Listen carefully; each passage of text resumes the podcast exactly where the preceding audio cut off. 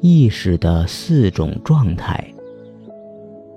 瑜伽学说将人的意识分为四种状态。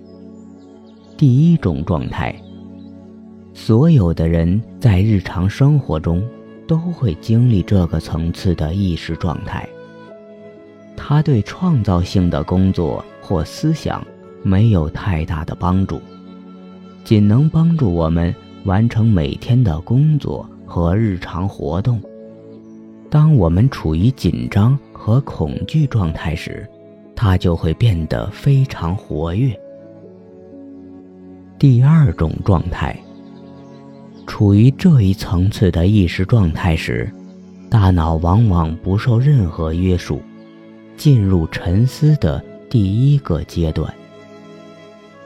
这时的脑电波会让我们感觉到放松，并为我们进行创造性思维和艺术创作打开通道。第三种状态。进入第三个层次，意识就开始进入沉思状态。这也是一个人进入睡眠时才可能有的状态。如果能达到这种状态，并坚持几分钟，就会产生巨大的创造性潜力。第四种状态。这一状态的脑电波最为缓慢，能够使我们进入无梦的深度睡眠，获得最彻底的休息。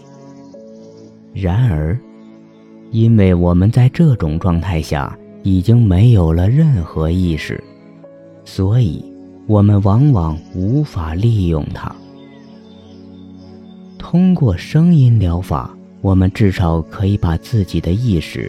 从第一状态转换为第二状态，甚至还可以将其转化为第三状态。